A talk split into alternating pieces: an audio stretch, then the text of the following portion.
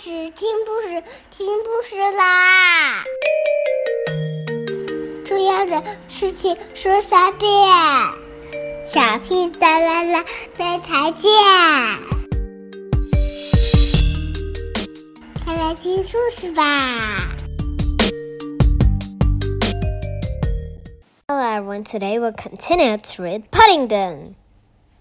Chapter 2 A Spot of Decorating.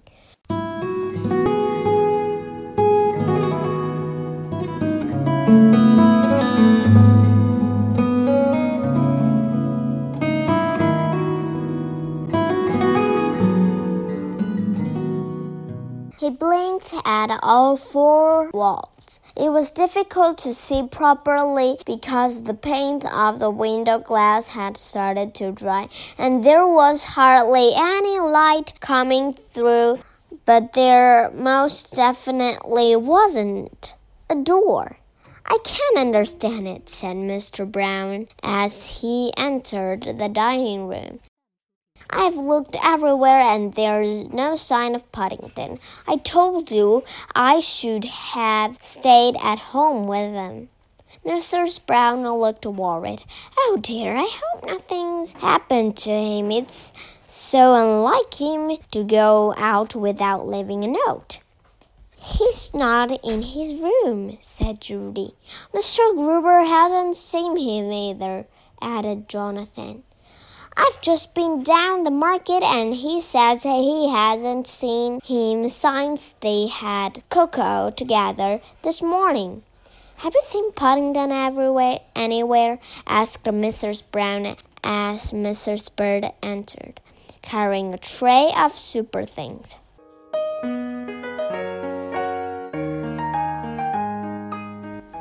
Don't know about Paddington, said Mrs. Bird.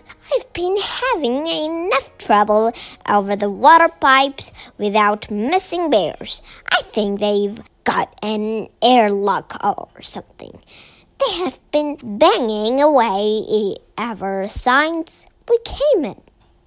Mr. Brown listened for a moment. Does sound like water pipes, he said, and yet it isn't regular enough somehow. He went outside into the hall. It's a sort of thumping noise.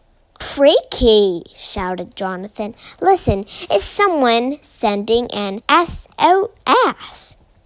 Everyone exchanged glances and then, in one voice, cried, Paddington!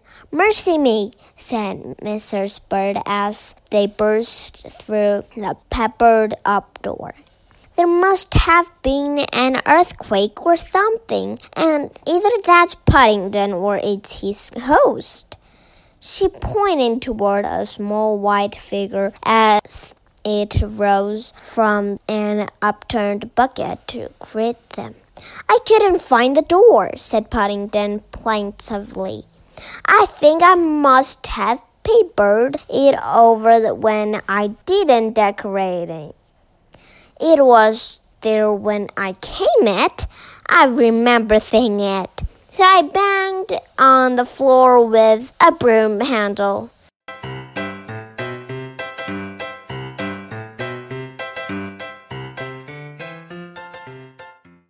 Gosh, said Jonathan admiringly, what a mess!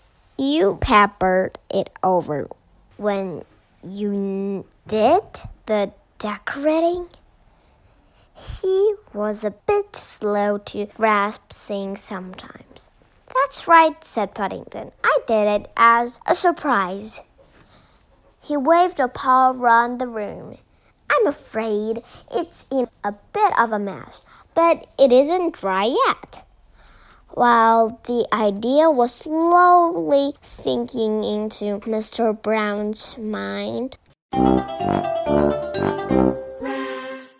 Mrs. Bird came to Paddington's rescue. Now it's not a bit of good holding an incast, she said. What's done is done, and if you ask me, it's a good thing too. Now perhaps we shall get some proper decorators in to do the job. With that, she took hold of Paddington's paw and led him out of the room.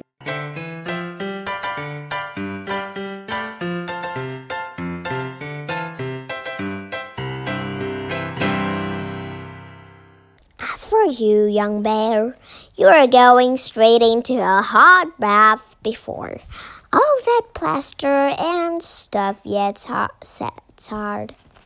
Mr. Brown looked after the retreating figures of Mr. Bird and Paddington, and then at the long trail of white footprints and paw marks. Bears! he said bitterly. Paddington hung about in his room for a long time after his bath and waited until the last possible minutes before going downstairs to supper. He had the word decorating wasn't mentioned at all that evening. Even more surprisingly, while he was sitting up in the bed drinking his cocoa, several people came to see him and each of them gave him ten pence. It was all ever mysterious, but Paddington didn't like to ask why in case they changed their minds. It was Judy who solved the problem for him when she came to say good night. Today we're just reading here. Good night. Have a good dream.